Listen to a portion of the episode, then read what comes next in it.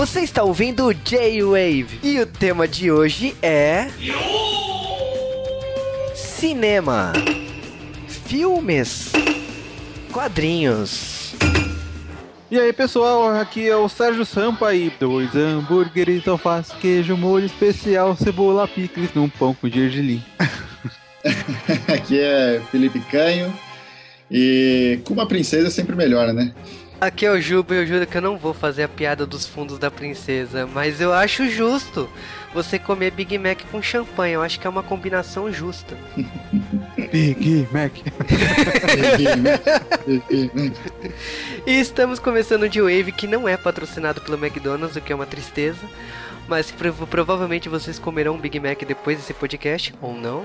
Mas a gente tá falando de, do novo filme, né? Baseado no roteiro de Mark Miller, né? Ou não, né? Que não é só uma criação dele, né? Não, não, não. O roteiro, tanto da HQ quanto do filme, é dele e do Matthew Vaughn. Os dois assinam juntos. O que significa que a obra é boa, né? Por culpa do diretor, diga-se de passagem. é, e o traço do Dave, Dave Gibbons. Dave Gibbons, é isso aí. É, que tem no currículo algo chamado Watchmen, né? Algo assim, né? Algo quase nada relevante. Ah, mas eu vou fazer uma afirmação polêmica. Não gosto da arte desse cara. Pelo, menos, pelo menos não gostei da arte dele no, no, no Kingsman. Eu achei uma arte meio preguiçosa. No Watchmen passa, vai. é, eu vou dizer que aqui de nós três eu sou o único que não viu o quadrinho, então eu vou, vou me abster dessa parte. Não, mas é um cara que ficou hiper. É, tipo, absurdamente conhecido por causa de Watchmen. Lógico que, tipo assim, ele produziu muitas outras coisas, mas é, quando você fala o nome dele é o Watchmen, né? É o Watchmen, é, com certeza. Do mesmo jeito que, tipo assim, Mark Miller, quando se fala dele hoje, talvez a galera não pense mais é Guerra Civil, por causa do momento, né, do filme, e por causa também de, de Kick-Ass. Então são duas obras que você fala Mark Miller, vem automaticamente na cabeça. É verdade. falando em Guerra Civil, é, a trilha sonora, né? O, o, cara que fez ela, ele também fez. Ele também fez o Capitão América 2, né? Oh, a trilha do Capitão América 2 é boa, viu, cara? Muito boa, cara. A, a trilha desse filme é boa, ela marca é muito, boa, assim, ela é lembra boa. bastante.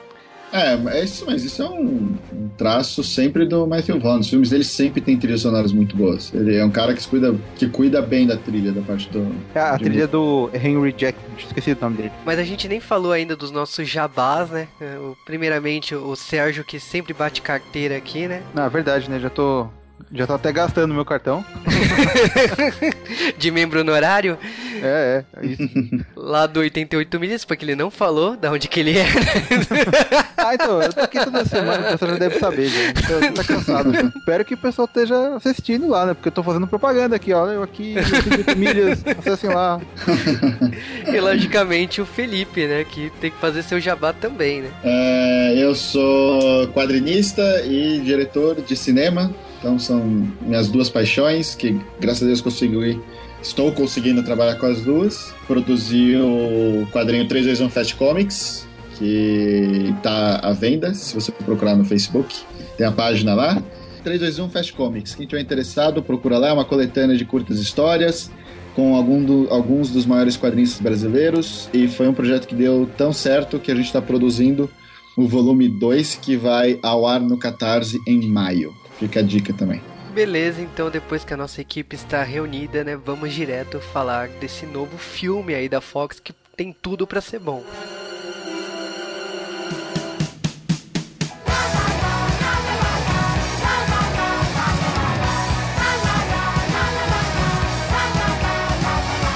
E sejam bem-vindos a mais um Correios do J-Wave. Nós estamos atrasando menos que o Sedex. Não, tá quase um Sedex 10, vai. Caraca, não, cara. Você não lembra que o De Volta ao Futuro falou que em 2015 a previsão do tempo ia ser melhor do que os Correios? Sim, mas até aí a melhor invenção de De Volta para o Futuro ainda não existe. Eu não estou falando do tênis, estou falando da pizza de micro-ondas. Mas... A pizza de micro-ondas existe, é horrível. Não, aquela pizza do De Volta para o Futuro não existe. A Pepsi Perfect eu posso ficar sem. Ah, tô de boa com isso. Agora videogame que joga sem as mãos. Ah, bom, deixa. Kinect não, tô de boa.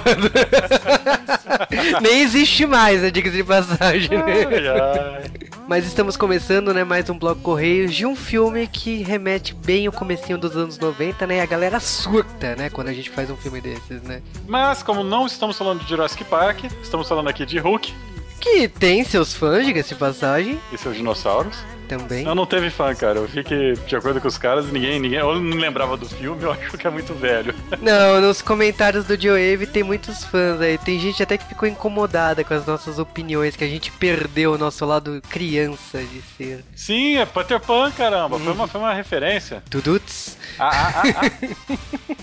É, mas vamos então direto para os e-mails da semana, os comentários e tudo mais. E o e-mail do Daniel, ele falou o seguinte, ele falou que primeiro que ele tá fazendo maratona direto do Kurt Hall, eles não patrocinam de Wave, cara. Eu não vou ficar falando É, marca aí. Eu, eu acho que não, cara. Eles já tiveram a chance, já, já falaram com a gente. Tô esperando o Crush Roll. Vocês falaram com a gente, ah, e aí, vai fazer tal coisa. E pararam, né? Sim, a gente tem que conversar mais aí. Não, não, eu tô esperando o Crush Roll. Então, por enquanto, eu recomendo que vocês assinem o Netflix, que não está pagando a gente, mas pelo menos é mais legal. Porque o Netflix agora conversa com a gente todo dia, né? Basicamente. né? Não, pior que é verdade, cara.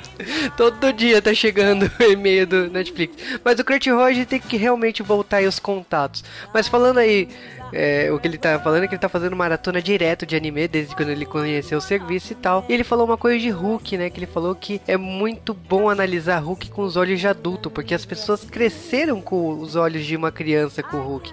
E realmente, Hulk tem o mesmo problema de obras como Esqueceram de Mim, que você cresceu com a visão do Kevin, com a visão da criança, e de repente você cresceu, você olha e você fala, meu, o Kevin tá errado.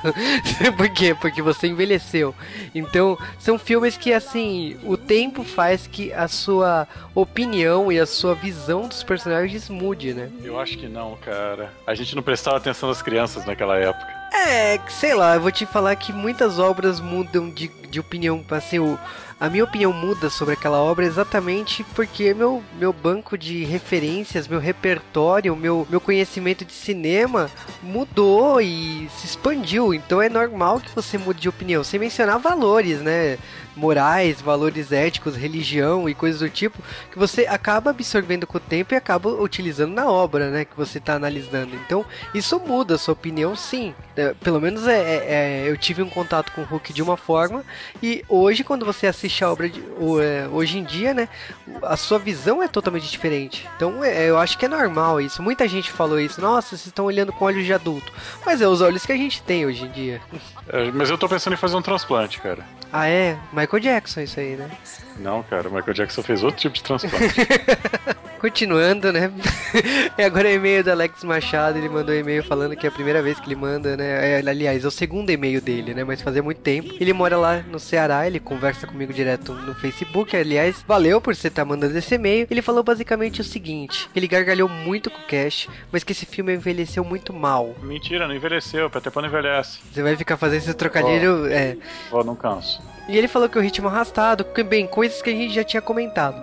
Ele falou basicamente que o Carl se esqueceu de fazer piadas de dublagem, né? Porque na cabeça dele, quando ele assistia esse filme, era o He-Man versus o Lion.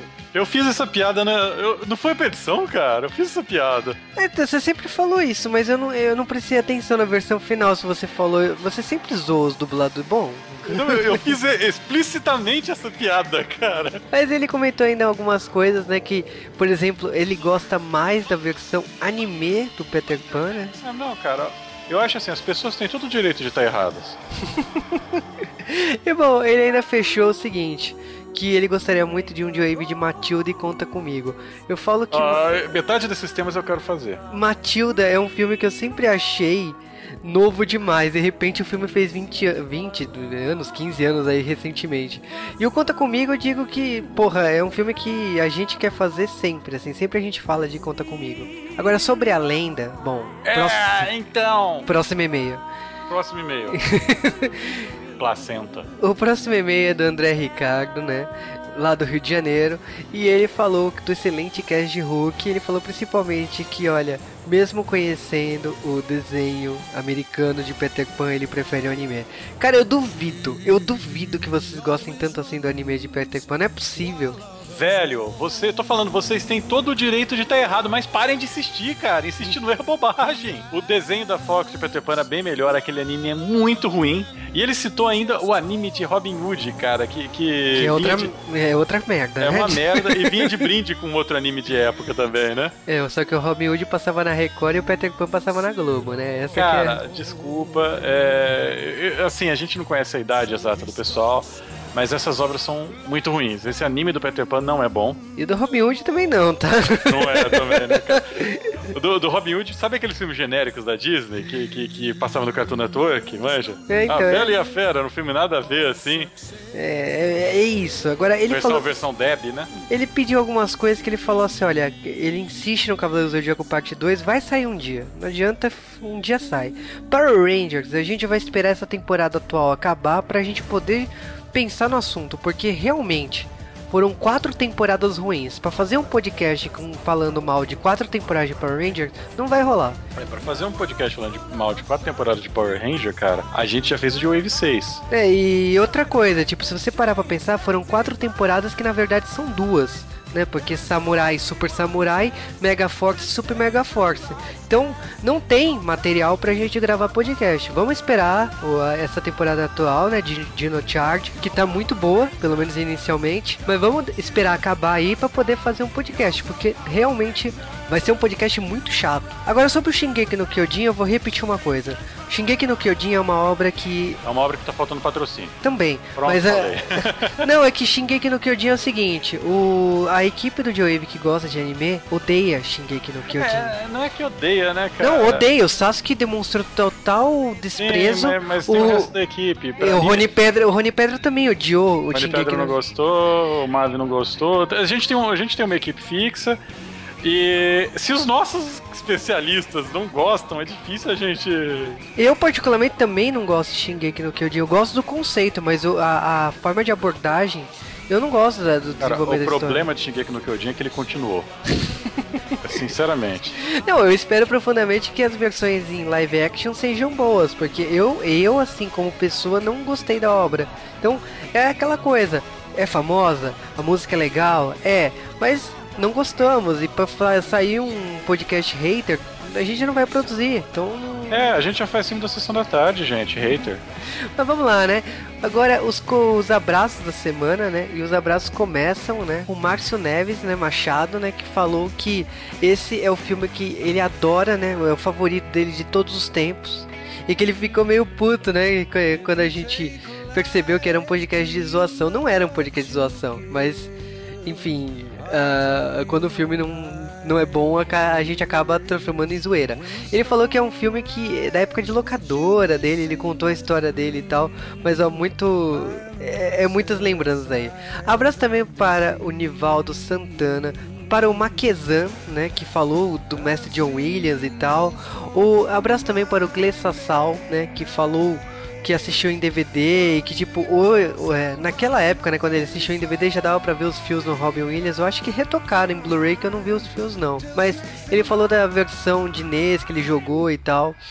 E abraço também para Bruninha Carvalho que adorou o, o podcast de Hulk, né? Mas ela queria mesmo um podcast de mudança de hábito. E agora abraço para Jonas Mores, né? Que falou que esse podcast é uma enorme reflexão, né? Ele, ele foi um dos que falou da visão de criança e adulto, né? Ele falou que também teve a mesma sensação assistir Tartarugas Ninja 1 e 2, né? E abraço também para Lucas Barbosa, que falou que adora esse filme, mas a única pessoa que está meio ruim no filme, né? É a Julia Roberts, mesmo que ele adora ela. Abraço também para o Luiz Henrique, ele falou que não gosta muito de Peter Pan, mas gostou do cast e tal, e falou principalmente que adorou a edição do podcast. Então a gente agradece profundamente por isso. Abraço também para o Vitor Urubatan, que destacou a frase da Camis, né? Se você vai ser mala, você tem que ser pelo menos uma criança bonita. Isso é sabedoria, cara.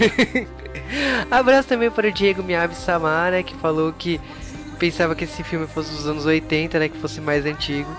E ele concordou com o podcast de Psicose. E te falo que, tipo, apareceu no Twitter gente manifestando que quer podcast de Psicose, apareceu nos e-mails também. E- Ah, ah, tá, oito pessoas não é gente. Não, não foi mais de oito pessoas, né? Não, não foi só oito, não. Eu contei. Uhum, então tá. Vou recontar os votos. E aí, quem sabe, né? Ele falou também algumas sugestões de séries antigas e filmes antigos, como do Hércules. Não, cara. E abraço também para o João Gabriel, que falou de Firefly, Buffy e Highlander. Bom, Highlander só existe um, Firefly, o Calcast desde sempre, Hércules e Xena, não. Cara, eu acho que diz tudo já. E bom, vocês sabem que para mandar e-mails, mande para dewavecast.com.br, faça aquele fluxo semanal no nosso post e faça também perguntas, né? Ou marque fotos, ou faça que nem o Nerd Master que fica tomando banho ouvindo o nosso J-Wave, né? Mandando foto com marcação pra gente, né? E então vocês sabem como nos encontrar ou como nos marcar, como interagir com a gente, né? E bom, agora a gente vai direto para um podcast de um agente secreto que não é o 007. 86.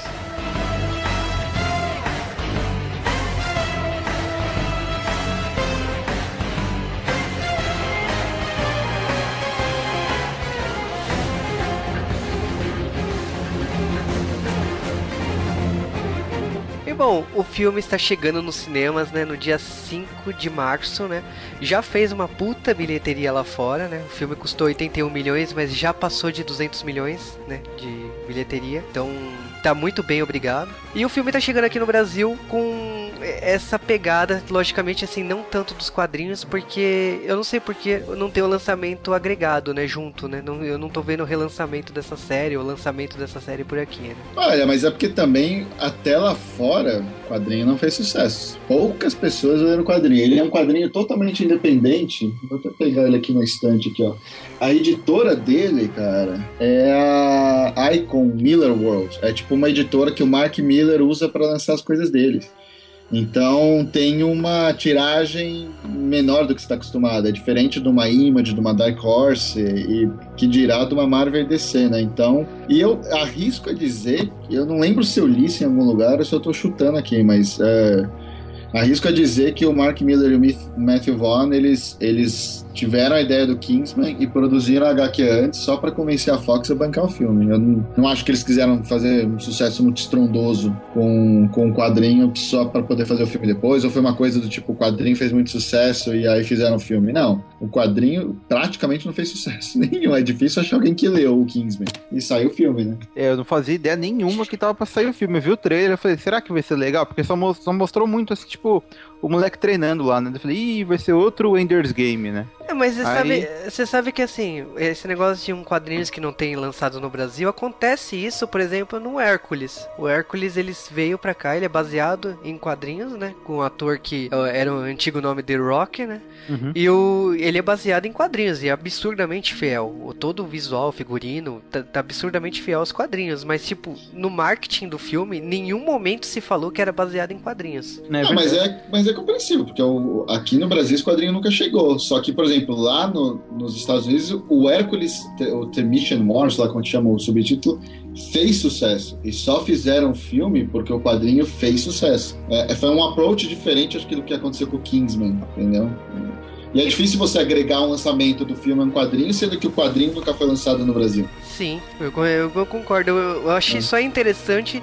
Em nenhum momento, assim, se falou que era baseado na, numa obra em quadrinhos. Pelo menos assim, eu só fui descobrir porque eu fui pesquisar sobre a obra, porque eu gostei da abordagem do filme. Quando eu falei, nossa, é baseado em quadrinhos, eu fui pego de surpresa. Aqui não, porque eu já sabia que era Mark Miller, eu já sabia que era baseado em quadrinhos, né? Mas é um pouco diferente, né? Agora, falando a história do filme, assim, ela, ele começa. Eu gostei muito do jeito que ele começou, da, da guerra, e os letreiros, né, serem é, ah, pedras, né, caindo do, da construção, né, aparecendo o nome do, do elenco a, a cada tiro, e, e, tiro de canhão, é. tiro de metralhadora, a, a, acaba gerando, né, o nome do elenco, né. Então, eu, assim, quando eu vi a cena, eu achei ela meio é, mal feita, mas eu depois eu entendi que esse 3D das letras, das pedras virando letra, é, tipo, era de propósito, sabe? Não era porque o filme era ruim ou tal.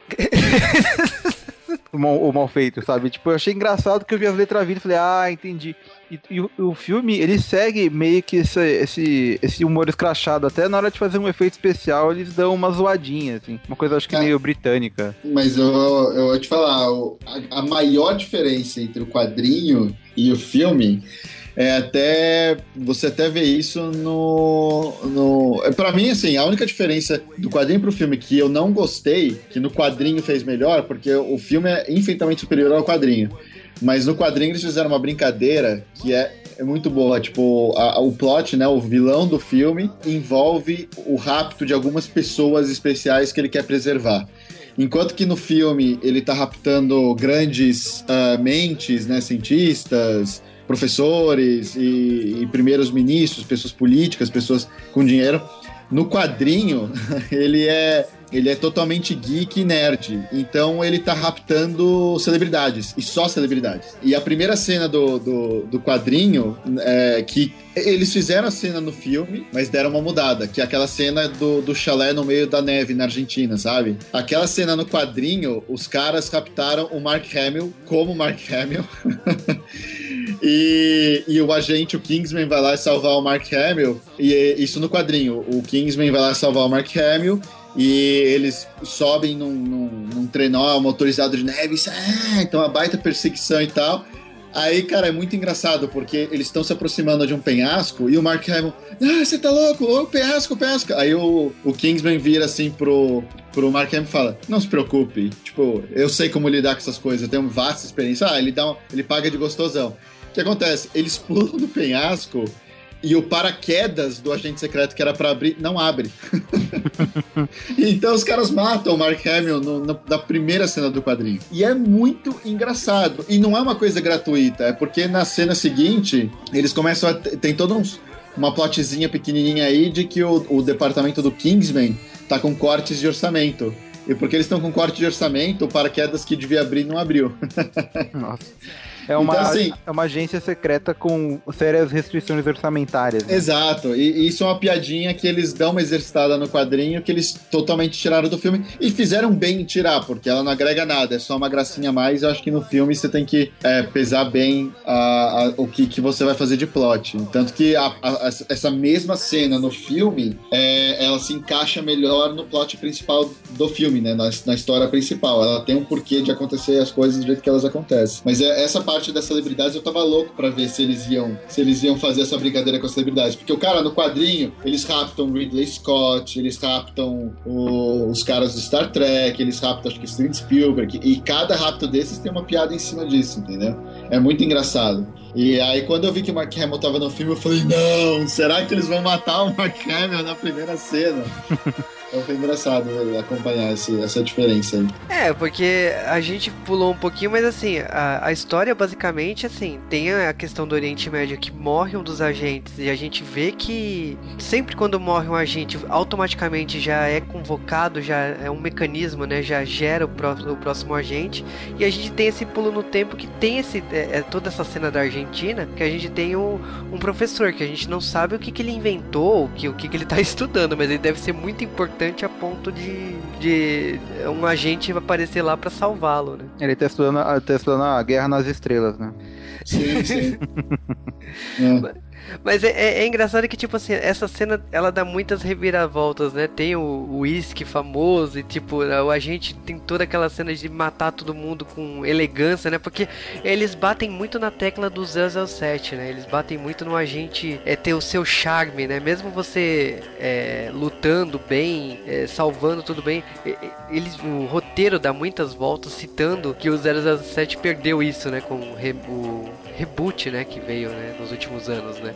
Então, você vê esse agente fazendo tudo isso, né? E é muito engraçado que o agente faz tudo isso. Tem a questão do uísque, né? Que também é uma coisa muito do 007. E de repente, assim, na hora que ele, ele já comemora que ele já salvou o professor, tá, tá pra se retirar, basicamente, né? Que é quando toca a porta. Você já vê aquela mina que parece a Gogô, né? Só que com o pé, né? Que ela corta o cara no meio, né? É verdade, né? Aquela, aquela lâmina é muito absurda, né, cara? É, aquilo é do quadrinho também, mas eu, é outra mudança. No quadrinho é um negão gigante gigante. que é uma mudança drástica, né? não, mas, ó, mas ó, sendo sincero, não é tão drástico, porque o papel continua igual. É aquela coisa que, que, que, que as feministas é, levantam bandeira, né? Tipo, meu, mulher é, consegue fazer tudo que homem faz e tem que ter os mesmos direitos. E, meu, essa foi uma o, o Matthew Vaughn enxergou isso, tipo, meu, preciso de um capanga com duas pernas de metal. Cara, não faz diferença o sexo ou a raça desse personagem.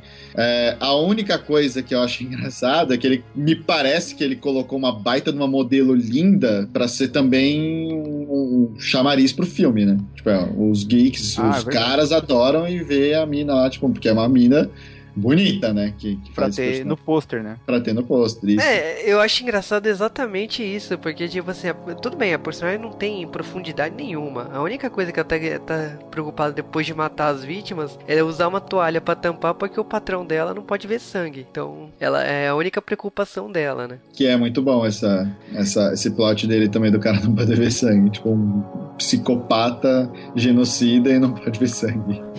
É e logica, bom. Logicamente a gente tá falando do Samuel Jackson, né? Que é a única pessoa que não fala com aquele sotaque britânico do filme, né? Porque ele vem com todo o seu sua malandragem americana, né? De ser, né? Uhum. Ah, o filme é muito bom. Acho que vale dizer pra quem tá ouvindo que o filme realmente é muito, muito, muito bom. Muito bom mesmo. E aí a gente vai pro protagonista do filme, porque a gente tá falando tudo isso até agora, mas a gente não chegou no protagonista. O, o Eggsy. Os dois, né? O Eggsy e o, e o Harry. O personagem do Harry também tá muito bom. E o Colin Firth no papel tá legal. O moleque, o, o moleque me surpreendeu. O Egon, como é que é o nome dele? Egon. Egon. O ator? É, o ator. É, é Teron Egerton. Teron Egerton, isso. Meu, o moleque, tipo, quando eu vi a carinha dele no post, eu falei, nossa, deve ser tipo um Justin Bieber da vida, tipo. E o moleque mandou bem, eu gostei muito da atuação dele, viu? É, e o personagem dele tem uma série de problemas também, né? Que você vê a, a relação meio problemática com a mãe dele. Com a mãe dele não, que a mãe dele é de boa, mas o namorado da mãe dele, o, os problemas, assim, que aliás é até meio vulgar, né? O cara, né? De, ah, vai, cai fora, alguma coisa assim. Ele tenta ser simpático com a, com a família, mas não dá muito bola, né? E tem a gangue do, do namorado da mãe dele também, né? Então, tipo, ele tem uma vida de merda mesmo, né? Sim, sim. Ah, mas eu achei que ficou legal, viu? É, A cena do pub, na minha opinião, é uma das melhores, assim, que ele, ele tem um problema lá que o cara quer expulsar ele porque não aguenta mais lá e, tipo, ele acaba entre, é, falando que cai fora, e, só que ele acabou pegando a chave do, do cara, né? E faz, é, foi dar a corrida com o carro, né? Lógico que a polícia corre atrás e acaba que ele Corre bate o carro. né? É, corre atrás e corre na frente, porque ele começa de marchar ré uma hora lá, né? E não, e assim, aí já começa aquela coisa que esse filme tem muito, que é de encerrar as cenas de uma forma inesperada, assim. Você fala, ah, agora ele fugiu da polícia, já era, né? ninguém vai pegar ele. Não, ele vai preso. Não, é uma puta pre- cena de ré, né? Que você acha que o cara vai se safar e pá, o cara bate o carro, né? É, ele tá se dando mó bem, né? Fazendo um negócio mó louco e de repente ele se ferra. Putz, Não, mas, gente, tem, tem um porquê aí, né? Ele plantou uma coisa inteligentemente, fantasticamente bem. Que o Eggsy gosta de animais. Ele bate o carro por causa do cachorro que tá atravessando a rua. Que é uma coisa que vai ser, vai ser na repetida aqui, né? É o primeiro vai sinal. pagar lá na frente, né? É, porque o X acaba sendo pego pela polícia. Ele até fala pro amigo dele correr, os amigos dele irem embora na frente, que ele aguenta o tranco, né? Então ele vai pra, pra cadeia. E acaba que, tipo assim, ele, ele liga um número atrás do, do pingente que ele tá usando, né? Então. que era do pai dele. que era do pai dele. Só que cai num sistema, num telemarketing, né? Só que ele fala que quer falar e não quer falar, e de repente, tipo assim, a, o telemarketing não era bem um telemarketing, né? Porque logo em seguida ele é solto, e é quando a gente vê um personagem que tem tudo pra mudar a vida dele, né? Aí o, o Harry, ele, ele recebe o, o sinal, né, do, do X e vai até a... Eu não sei o que ele chega a fazer, mas ele vai até a delegacia e solta, né, o, o, o, X. Só que aí o X não tá muito, né, afim de seguir o cara e tal. O cara já fala pra ele, né, que ele, ó, agora eu soltei você porque isso aqui é de um... Acho que é de uma agência secreta, né? E só que o moleque não dá muita bola e sai andando, né? Ele não quer muito saber disso. É, só que quando ele volta pra casa, ele percebe que, tipo assim, a situação piorou muito, né? Porque é, amassou o carro do, dos- dos lacaios lá do, do namorado da mãe dele. Tá todo mundo querendo socar ele. E aí quando ele, ele vai lá pro pub, aparece o Harry que faz aquele show que vocês provavelmente já assistiram em algum trailer do filme, né? Com o guarda-chuva, né? Essa cena é muito foda, né? Cara, as cenas de luta desse filme são muito boas, cara. Sim. E. Vocês viram? Tem um, tem um videozinho online, cara, do. Putz, eu não vou lembrar. Quem, fa... Quem participa do vídeo é o Ruben Langdon, que é um. Cara, ele, ele faz dublê pra vários filmes. O último. Ele, ele, fa- ele era o chefe de- da equipe de dublê do Ant-Man, se eu não me engano. Ele fez Star Wars, outra É coisa. o, é o cara que faz a voz do Kane no Street Fighter? Isso, esse mesmo, Ruben Langdon. Caramba. E é- aí eu tenho um amigo meu que ele, que ele trabalhou com o Ruben, não como dublê, eu- ele trabalha com games e quando o Ruben veio pro Brasil, ele cuidou do Ruben aqui. Enfim, curta história. É, teve uma ação promocional de um blog que o Ruben participou, que é um japonesinho assim, tipo, todo inocente e tal, que acidentalmente uh, acha um guarda-chuva do Kingsman. E aí tem toda uma sequência de ação em volta disso. E, cara, eu vou te falar que é um, é um vídeo no YouTube, cara. São cinco minutinhos. É, acho que vocês procurarem Ruben Langdon, Kingsman, é, Fight, acho que deve dar pra achar, eu não sei. Cara, essa cena de ação, não digo que é melhor que a cena de ação do filme, mas tá pau a pau. É fantástico esse vídeo, cara. É, uma coisa legal dessa cena aí do, do filme é que eles usam, tipo, não sei se é uma Gro... não sei se é uma GoPro, mas é, eles pegam uns, uns ângulos de câmera muito absurdos, assim, tipo, a ponta da arma, né, que ele tá usando para bater nos caras, e ela tá apontada pro, pra ele, assim, então você vê meio que ele rodando e tal, e ela tem. É, falta frames, assim, fica uma coisa meio travada a imagem, mas ela mesmo assim tem muita velocidade. É, é difícil de explicar, né? É bem, é bem é, próprio eles desse filme. Deram, mas eles deram uma, uma acelerada também, né? Se você pensar nas cenas, porque o, o Colin Firth não luta daquele jeito, né? não, cara. É... Não, não, mas até o ritmo, porque, cara, por exemplo, se você pegar o, a sequência de ação, sei lá, do Matrix do Keanu Reeves você vê que é o ator fazendo ali numa velocidade razoável. Você não vê que tem um. O cara não tá. O editor não tá acelerando a cena, mas no, no Kingsman dá pra ver que tá rolando um, pezinho no acelerador ali. Ah, mas eu, eu acho que assim. É, acho que foi totalmente intencional e ficou bem feito, sabe? É uma cena de luta que funciona pela Sim, velocidade que é tá. Fantástico, é fantástico. E eu, assim, outra coisa que eu gosto muito do guarda-chuva que você falou é o guarda-chuva, ele pelo menos o grande diferencial dele, né, é que ele repele a bala com o mesmo impacto que a bala atirou, né? Então você a bala acerta o guarda-chuva, mas ela devolve pro cara a, se você apertar um botão, né? Algo totalmente impossível e a bala acerta a pessoa que você que, que atirou em você, né? Pelo ângulo, né? Da, da, da água, né? Eu achei isso muito, muito legal do, do filme, né? É, esse guarda-chuva e, tudo, e tem várias outras coisas, equipamentos são bem estilosos, assim, tem um monte de função, né? Esse do guarda-chuva mesmo, ele ele tem a opção de atirar também, só que ele, ele escolhe, né, se ele quer dano letal, se quer só atordoar, ou borracha, sei lá, uma coisa assim né? Pra poder atirar nos caras. Mas eu acho que assim, depois de tudo isso, convenhamos assim, você vê essa. um cara que tem todo esse poder de, de luta, que tem um guarda-chuva desse, você acha que, tipo assim, você não vai obedecer as ordens desse cara? Lógico que você vai obedecer as ordens desse cara. É verdade, né? E aí é quando a gente vai pro, pro filme, né? Basicamente assim, quando você, eles explicam o que, que é essa organização que é uma organização sem fim, é sem, sem parceria nenhuma com o governo, eu diria, né? É uma organização totalmente privada que nasceu na partir da Segunda Guerra Mundial, né? Que morreu muitas pessoas, né? Tinha muitos ricos que não tinham herdeiros. Ah, né? na Primeira Guerra Mundial. Na, primeira, guerra, na Primeira Guerra Mundial. Que morreu muitos filhos lá e os herdeiros não tinham dinheiro para uso dinheiro e montar essa organização, né? É uma história bem, bem plausível para mim, né? Não, e, e, é legal que fica. Ela, ela fica escondida dentro de uma alfaiataria, né? É, que a marca, exatamente, né? O nome deles, né? Seria o nome de uma alfaiataria, né? É, eu acho que eu vou lá no shopping, na, na loja Garbo lá, eu vou ver se atrás lá deles não tem nada secreto lá também, vou pesquisar.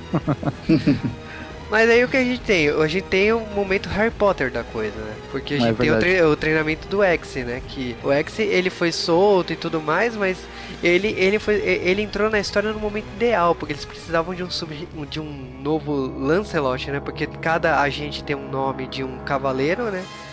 Como o Lancelot tinha morrido, eles precisavam de um novo, né? E o X ele entra exatamente no momento que tá rolando o recrutamento, né? Então ele vai parar num campo de treinamento que você só vê Riquinho e Mauricinho, né? Exatamente porque meio que se a organização nasceu disso, era natural é. que só tivesse, tivesse Mauricinhos e Patricinhas, né, ali, né? É, uma coisa que a gente esqueceu de falar da, da personalidade dele, que ele, ele é meio assim, encrenqueiro, né? Ele gosta de. É, acho que por causa do problema que ele tinha com a família, que era uma. Ele teve uma vida meio complicada complicada aí.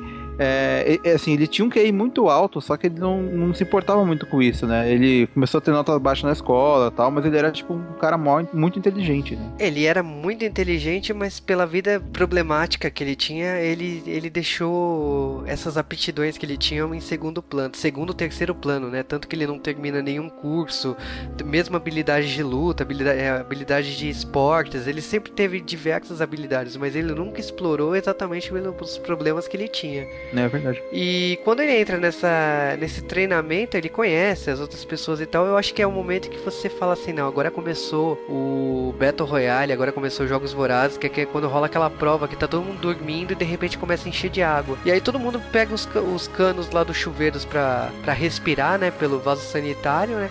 E ele é o único que vai lá e quebra o espelho, né? O espelho falso, né? É, ele é o único que pensa diferente, né? Todo mundo já tá meio que certo do que vai fazer. Ele tenta escapar pela porta, que obviamente não ia abrir. Aí ele vai, ele vê pro outro lado, vê o espelho e fala, é aqui. Ele sai correndo, né? Ele sai correndo, sai nadando, né? Porque a sala fica inundada inteira, né? E daí com um soco, com alguns socos lá, ele consegue abrir lá.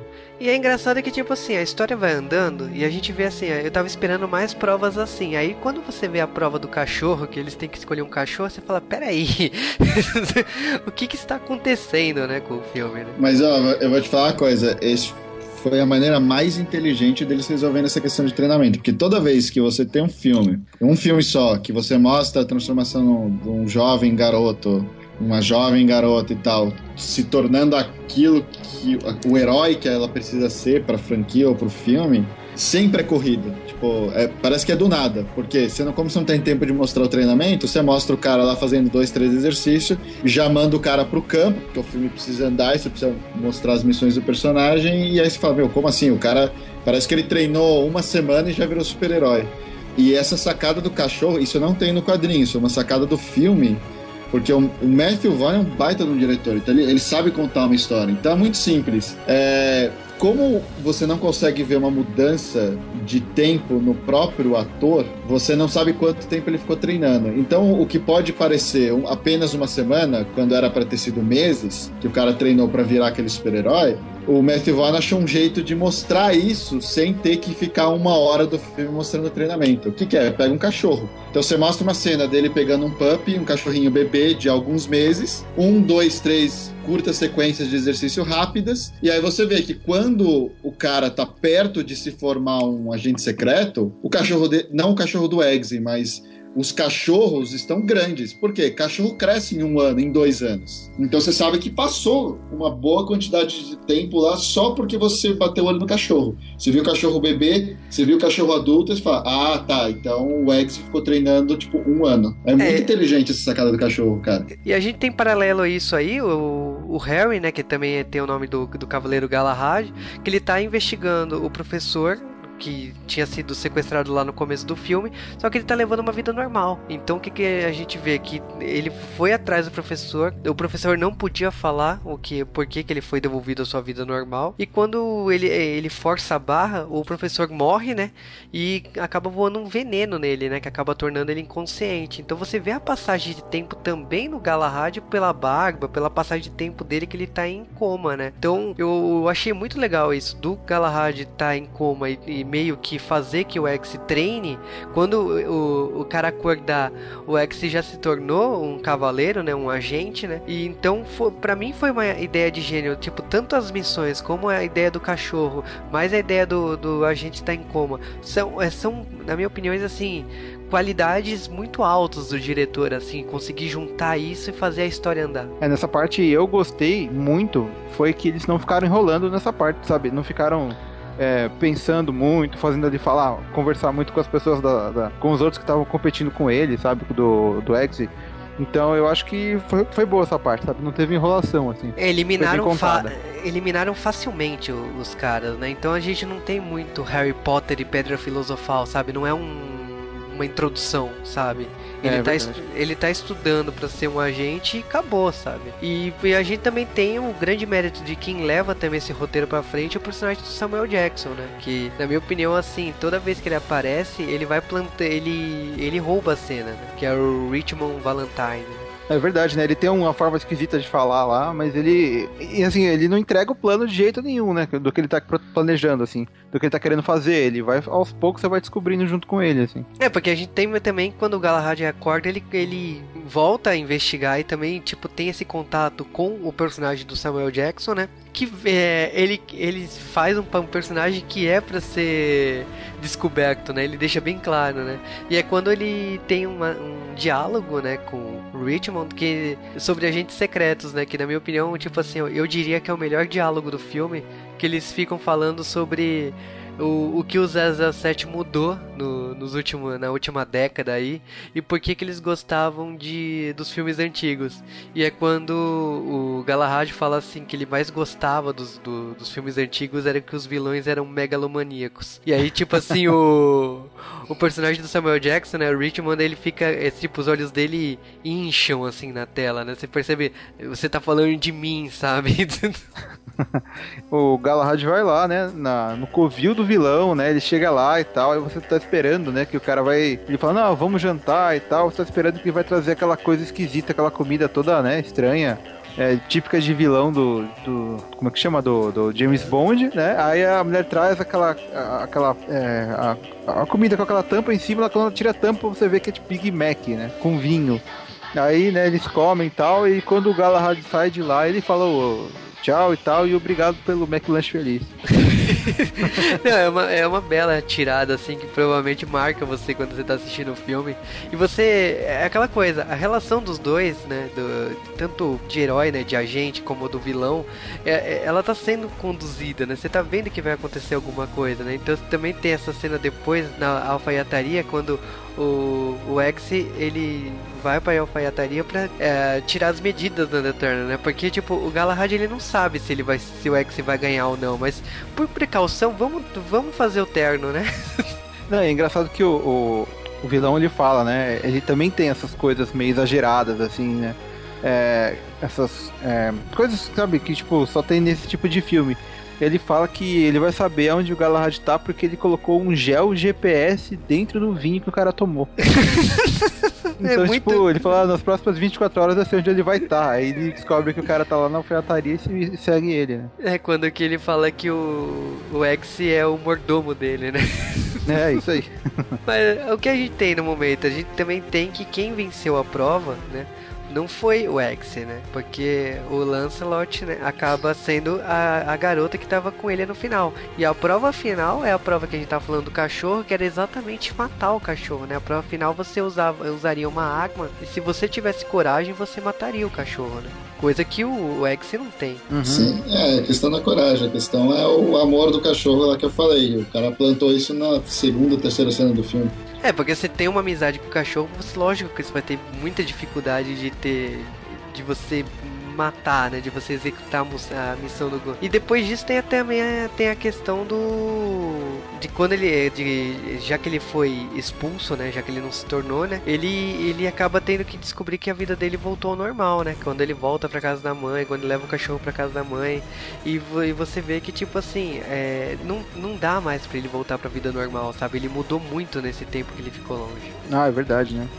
E paralelo a isso, a gente tem o, o, o vilão do filme que tem, ele acaba revelando o plano dele, né? Que, é, quer dizer, o plano dele não, a gente acaba vendo como que vai girar o, o, problema dele, né? Porque você, você tá vendo ele criar a ideia do chip sem limites, né? Você usa o chip dele, né? A empresa de telefonia dele, você pode usar internet e telefone à vontade, né? Então tem um pulo do gato aí, né? É, então ele começa a colocar o, plano dele em prática e todo mundo cai, né? Ele fala, pô, ninguém aguenta mas isso aqui, se fosse no Brasil, nossa, cara, é, todo mundo ia aderir, aliás, ele, todo mundo adere, né? Como aparece no filme. A usar o chip gratuito dele com internet de graça, SMS de graça. E é nesse momento que a gente vai diretamente pro final do filme, né? Que é quando eu diria assim que o, o, a gente tem a morte do, do Galahad, né? Que para mim foi totalmente pego de surpresa, né, com isso. É, pra mim não. Porque eu li o quadrinho. é, eu não imaginava, cara. Tanto é porque... que, mas... mas assim, antes da morte dele, tem aquela cena muito, assim, foda que é dentro da, da igreja, né? A cena da igreja que é quando eles ativam o, o chip, né, pela primeira vez, né? Isso, eles ativam o chip e o pessoal começa a querer se bater, porque o chip, ele, ele manda uma, um, uma mensagem, né? É, é, é uma, são ondas pro cérebro, né? Que faz as pessoas ficarem violentas, né? É bem uma coisa dos anos 70 mesmo. que é, ele, ele, faz o celular soltar um tipo de ruído que faz isso, né? E o pessoal começa a ficar louco dentro daquela igreja, começa a se bater. E o próprio Galahad é, é, influenciado, assim, né? Ele fica mais violento e tá todo mundo se batendo, tanto que ele é o único que sai vivo lá de dentro. Né? É, ele acaba sendo que. Como que eu vou falar assim? Ele acaba matando todo mundo da igreja e ele se sente culpado por isso, né? Então o que acontece a seguir é que ele. É, ah, ele se questiona, né? Porque, por, é, por que, que ele fez isso também, né? Aham. E é, é engraçado que nessa parte, de novo, o, o Valentine lá, o vilão, ele fala, né? Ah, essa aqui é a hora que o vilão explica todo o plano dele, né? Mas isso aqui não é um filme de, de espião, né? Que exatamente ele revelou. Não, não, pera, não estraga a sacada, sério. Não é assim, tipo assim. Ah, é nessa hora aqui que o vilão conta todo o plano dele, te, te, te coloca numa armadilha pra você miraculosamente sair vivo e, e impedir meu plano. Mas esse não é esse tipo de filme. Pau, mete uma bala na. É, é que você falou a versão completa. Eu falei a versão que vai passar na sessão da tarde. Mas eu vou te falar, no, no quadrinho, a, a morte do Harry é uma das coisas mais toscas do quadrinho, porque o Valentine tem uma, uma piranha lá que ele tá pegando, e, e aí o Harry é, ele é expert em pegar mulheres. Então ele vai usar da expertise dele para levar a mulher do Valentine pra cama. E aí ele consegue descobrir o plano do Valentine depois de transar com a mina. E aí o que acontece? Toca a campainha, ele vira, acho que é o serviço de quarto. Aí ele vai colocar o olho na- no, no olho mágico pra ver que, quem tá na porta e toma um tiro na, na cara. Caraca. E aí era o segurança do Valentine que tava vindo atrás da mina, mas nem sabia quem que era o Harry. O cara nem sabia quem, quem que ele tinha matado, ele achou que tava matando um amante da mulher só. É bem tola a morte. Tipo, um agente secreto tão bam bam bam assim, pega uma mina e morre sem abrir a porta, pô. Caramba. É, É bem tosco. 20 mil bobo. É, o, a morte dele acaba você sabendo o que acontece a seguir, né? Com o X sendo. É, como eu vou falar assim. Ele não é que ele acaba se tornando o, o sucessor direto, né? Mas ele acaba disputando também, querendo é, ser o, o sucessor dele, né? Uhum. Não, e esse- é, nessa parte ele já não, não tava mais, né, como, como agente, mas ele tava na casa do, do Galad, né, é, ouvindo o que tava acontecendo, né, é por isso que ele fica sabendo que ele morre, que o cara foi morto e tal. E você descobre também, né, que o grande responsável pela organização, né, que ele também tava com uma marca no pescoço, né? Então significa que ele também tava, ele não tava do lado do herói, né? Vamos dizer assim, né? Não, e o pessoal é meio burro, né, porque essa marca é enorme, assim, gigantesca, ela quase pisca neon, né, e tem gente que, muita gente não reparou, assim, que ela existia, né. Logicamente que, tipo assim, a gente tem a transformação do X, e aí a gente tem o que que acontece? A transformação do X é exatamente se tornar um agente secreto, é justamente tudo que torna ele como um agente secreto. Então, o que que é? Vestir um terno. É verdade, né. Só que com o Google Glass, né? Porque quando ele veste o, o terno, ele coloca o óculos, que é um óculos que faz tudo e mais um pouco, né? É câmera, é raio-x, é, tu, é, é tudo e mais um pouco. É, E- né? E ele vem todo equipado com as coisas que ele viu na sala lá, que um tempo atrás o Galahad mostrou pra ele, né? É, as granadas, as canetas e, e sapato que sai, sai lâmina da ponta. Que é 007 isso, né? Totalmente, né? Você bate Lembra- continência e ele sai a, a, a ponta da faca. Você viu que eles fizeram uma referência a gente 86, né? Porque eles falam que então, antigamente esse sapato tinha função de telefone. Eu falei, hum. é verdade, né? Eu não tinha reparado nisso. Né? E aí, quando ele, se- ele veste lá o terno, vai. A missão, o que, que era basicamente? Ele, né, como Galahad, e a garota como Lancelot, eles iriam pra missão, sendo que, tipo assim, Lancelot teria que viajar até a estratosfera, né, e mirar até o satélite, né, pra poder derrubar o, o satélite que me enviava o sinal pros chips para todo, pro todo o planeta, né. E enquanto ela faz isso, ele deveria invadir a, a base do vilão, né?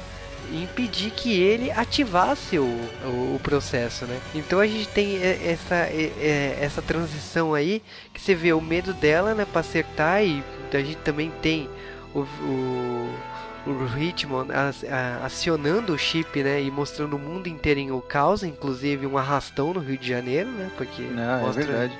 Foi engraçado que nessa hora eu pensei, cara, imaginando como é que deve ser, no- como é que deve estar no Brasil, né? O telefone aqui é mó caro, né? De repente mostra o pessoal no Rio, eu falei, eu não acredito que eu tô vendo isso. Devia mostrar que era ruim também, né? Que tipo, devia ter umas falhas assim nas ondas do, do cara. Ah, é verdade. né? Mas é, pelo que eu vi ali, parecia, pelas pessoas que estavam vindo ali, parecia que tava no Rio mesmo, né? É, parecia no. Rio. E aí o que a gente vê? A gente vê principalmente assim, o agente, né? O, a gente vê O X exatamente mostrando que o todo o treinamento que ele fez, né? Então ele lutando pra caralho, ele derrotando os caras. E a gente vê muita, muitas coisas assim, ele demonstrando a habilidade dele, ele usando o guarda-chuva e tudo mais. Mas o, o que eu diria assim, ele não tá sozinho, né? Ele também tá com outra pessoa responsável ali da, da organização, né? E que no caso, a gente, a gente tá vendo tudo, tudo aquilo, mas o ele vai ser pego, né? E lógico que quando hackeiam um sistema, é, eles hackeiam o sistema para ativar os chips de explodir as, as cabeças, né? De quando o, o Richmond ele tinha criado um mecanismo de quando o cara tava prestes a revelar alguma coisa que entregasse ele, alguma coisa, ou fizesse alguma coisa que ele não curtisse, ele explodia a cabeça do cara. E é, é nesse, é nesse momento, quando hackeiam o sistema, é quando começa a explodir as cabeças de todo mundo ali, né? É, até quando ele entra nesse lugar, né, que é o covil do vilão, onde ele tá guardando as pessoas que foram raptadas e tal, é, o, o Eggs, ele entra lá é, disfarçado, né? Tipo como todo todo agente secreto, né, que se preze, ele entra disfarçado, finge que é outra pessoa e tal. Mas acabam descobrindo ele, até o cara que. o moleque lá que não gostava dele no começo do filme e tal. E, e aí a partir dele que começa, né, a, a, a como posso dizer, a putaria, né? ele começa a enfrentar os caras e tal. É, putaria porque toca músicas dos anos 70, tipo, nossa, é, é muito. A trilha é, é muito, muito boa. É muito piegas, né? A, a, música tocando, né? As cabeças explodindo, saindo uma massa azul avermelhada, sabe? É muito bizarro o efeito especial das cabeças explodindo, né? E as cabeças explodindo em som sincronizado com a música, né? Ah, é verdade. Isso é tipo uns. Eu não tava lembrado disso, isso é tipo uns fogos, né? É uma coisa meio animada. Um, é meio. É meio drogado, né? Meio... Aquilo.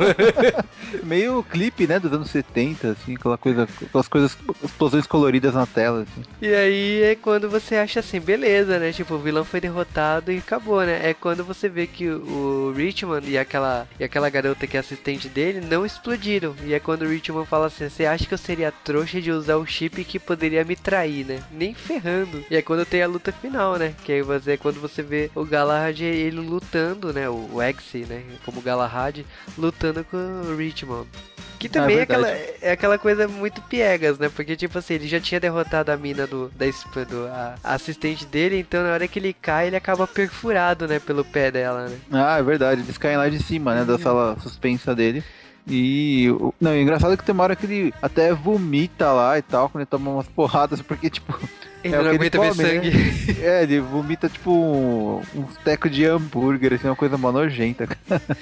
é engraçado que, tipo assim, nessa cena final, o, o Eggs ele já tinha visto que tinha uma, uma galera de gente presa, né? Então uma delas era uma princesa que falou que, ah, já que ele vai salvar o mundo, ela ofereceria a porta dos fundos dela, né? Pra poder recompensá-lo, né?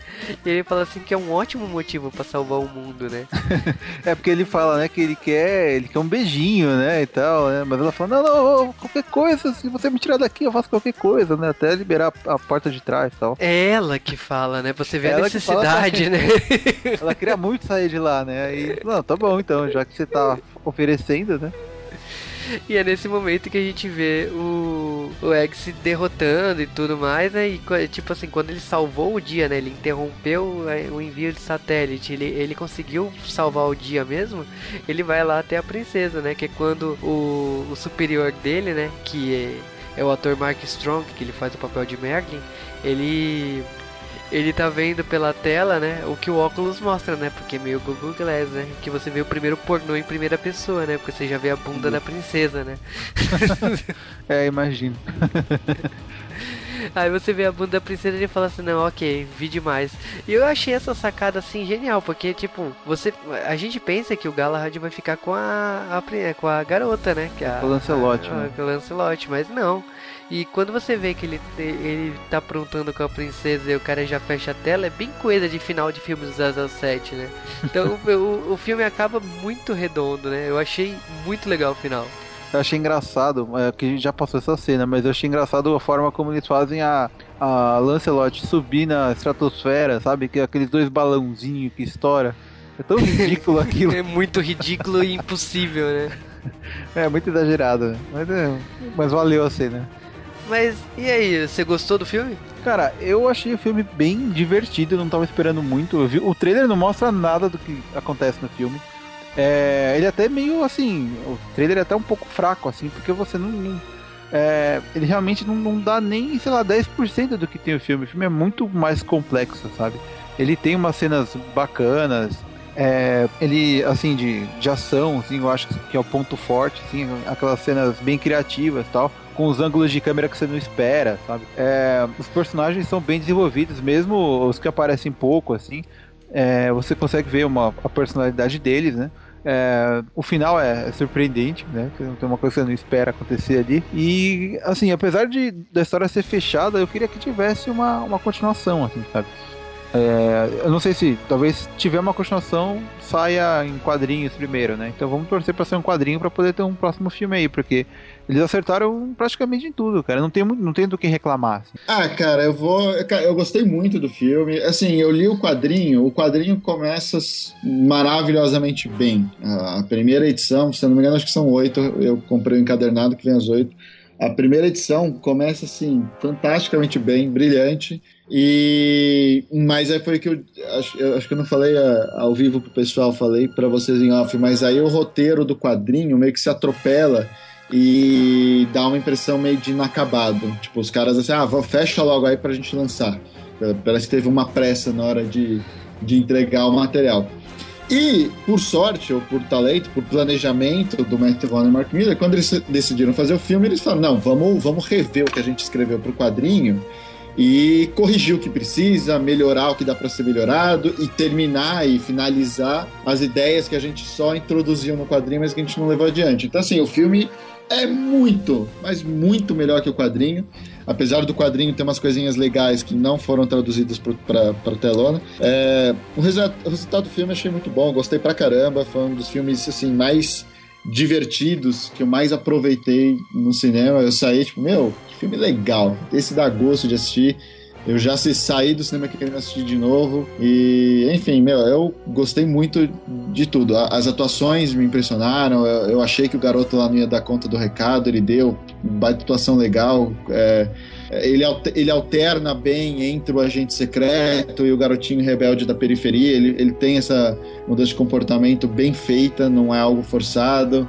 É, outra coisa que fizeram legal é não forçaram um romance, um, uma historinha romântica onde o carinha olha para a menina e já estão apaixonados, não tem nada disso. Então, assim, eu gostei muito de todas as escolhas que eles fizeram pro filme. Divertidíssimo e recomendo. Tem mais que assistir. E no cinema vai ficar mais, mais legal ainda. Tipo, é um filme que merece ser visto no cinema assim. É, na verdade, essa, essa, esse esquema aí de olhar pra menina ficar apaixonada ou, sei lá, né? Excitada, tem. mas é, não, não, é, não é a que você tá pensando, mas tem. É, não é amor, não é amor.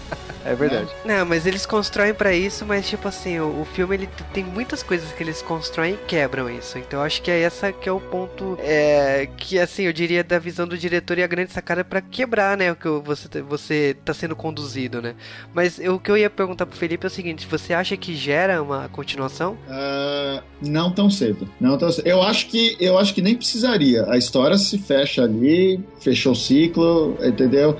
O que eu li é que o Mark Miller e o Matthew Vaughn gostaram desse mundo, desse personagem, e dependendo do sucesso do filme, essa entrevista foi antes do filme estrear, mas dependendo do sucesso do filme, se o público ir aos cinemas, quiser mais, eles vão fazer mais. E, e a história do Kingsman é a história do Eggsy. Esse primeiro filme foi para introduzir o Eggsy nesse mundo do Kingsman. Então, eu acho legal que eles tomaram o tempo deles sem quiser acelerar. Tipo, o, o, o Eggsy termina ainda como um agente formado? É, mas ele teve só uma missão, assim, tem, o personagem tem muito a crescer. E se vai ter ou não uma sequência, parece que vai, mas o Matthew Vaughn nunca fez uma sequência, né? Então, não sei se ele vai só produzir. O Kick-Ass foi assim, o X-Men foi assim. Então, vamos ver aí. Eu torço pra ter uma sequência, porque eu adorei o filme, eles mandaram super bem. E o mais legal foi ter um filme de agente secreto, de espionagem, que não se levou a sério, porque os filmes de espionagem de uns tempos para cá, eles são muito sérios. Você pega o Bourne, você pega o Missão Impossível,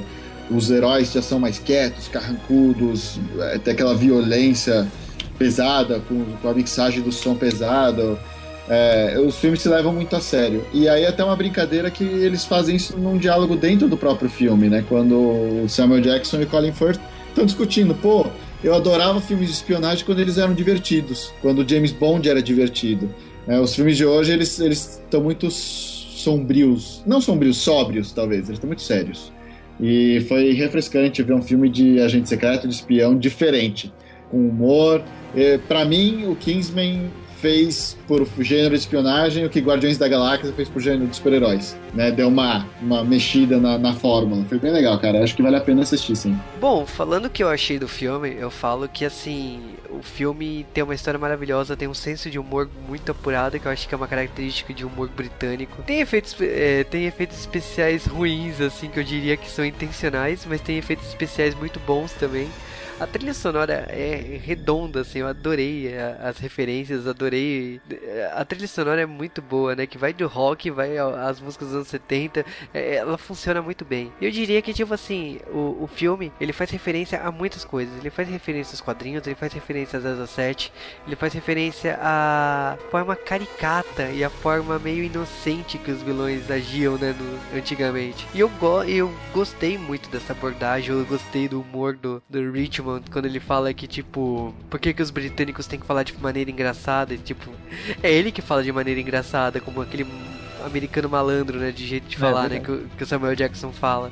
Então, é, eu diria é, ele, assim. Ele é meio fanho, né? Com a língua presa, não sei. Ele é meio fanho. Eu, assim, eu achei que o filme ele funciona muito bem. E ele toca em coisas assim. Eu diria que, por exemplo, o 007 a gente descobre na mitologia do 07 que os agentes normalmente são escolhidos porque são órfãos ou têm problemas de família e são treinados pelo, pela organização deles para se tornar agente secreto desde jovens, né? Então, tipo, é uma coisa que você para pra pensar e fala, pô, certeza que o Mark Miller e o, o Maltin vão usaram isso como inspiração e trouxe isso pro filme, né? Então é uma coisa que você vê e você vê do personagem, do vilão, vê a zoeira que o, o 07 perdeu a graça hoje em dia, e você vê as referências e até nomes, né? Que eles queriam aquela cantora Adele, que é uma cantora que tocou em 07, então você vê que é, é, é uma sucessão de coisas que o, o, o filme aborda, né?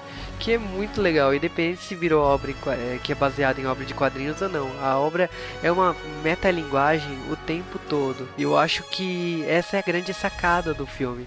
E não, assim, eu que gosto muito do 007, fiquei extasiado com o roteiro, porque eu não esperava tantas referências a 007.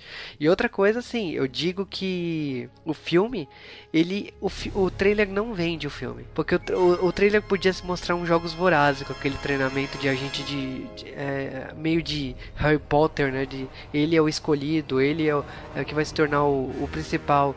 Ele não, ele não cai nessa. Ele poderia mostrar a vida tosca que o protagonista tem no começo e não vai para essa. O, o trailer não vende tudo que o Galahad original e a sua espionagem e tal faz ele não vende o vilão, né? Em nenhum momento você vê um trailer que mostra a toda a profundidade do personagem do Samuel Jackson. Então, assim, os trailers, eles mostram o filme, mas eles não mostram nada do que o filme é. É, isso é verdade, né? Ele, a parte da espionagem mesmo, assim, fica um pouco de fora ali, né? Se bem que é, é uma coisa boa é que ele acaba escondendo também as piadas que são muito boas, sabe? E, assim, uma coisa que eu esqueci de falar, que essas cenas que elas terminam de forma inesperada, eu acho que também foi um ponto bem, bem forte, assim, que é, é quebra, assim, porque o filme tem muito clichê, assim, de espião, assim, sabe? É, que você vê é, na tela. Mas as cenas não, são, não terminam de forma clichê, de jeito nenhum. Né? É, mesmo o final do filme, né? Que a gente conduziu a história, mas não falou que ele praticamente repete a mesma cena que o mestre dele fez, né? Que o Galahad original fez no, no pub, né? Ele faz exatamente a mesma cena com o padrasto dele, né? Com o namorado da, da mãe dele, né?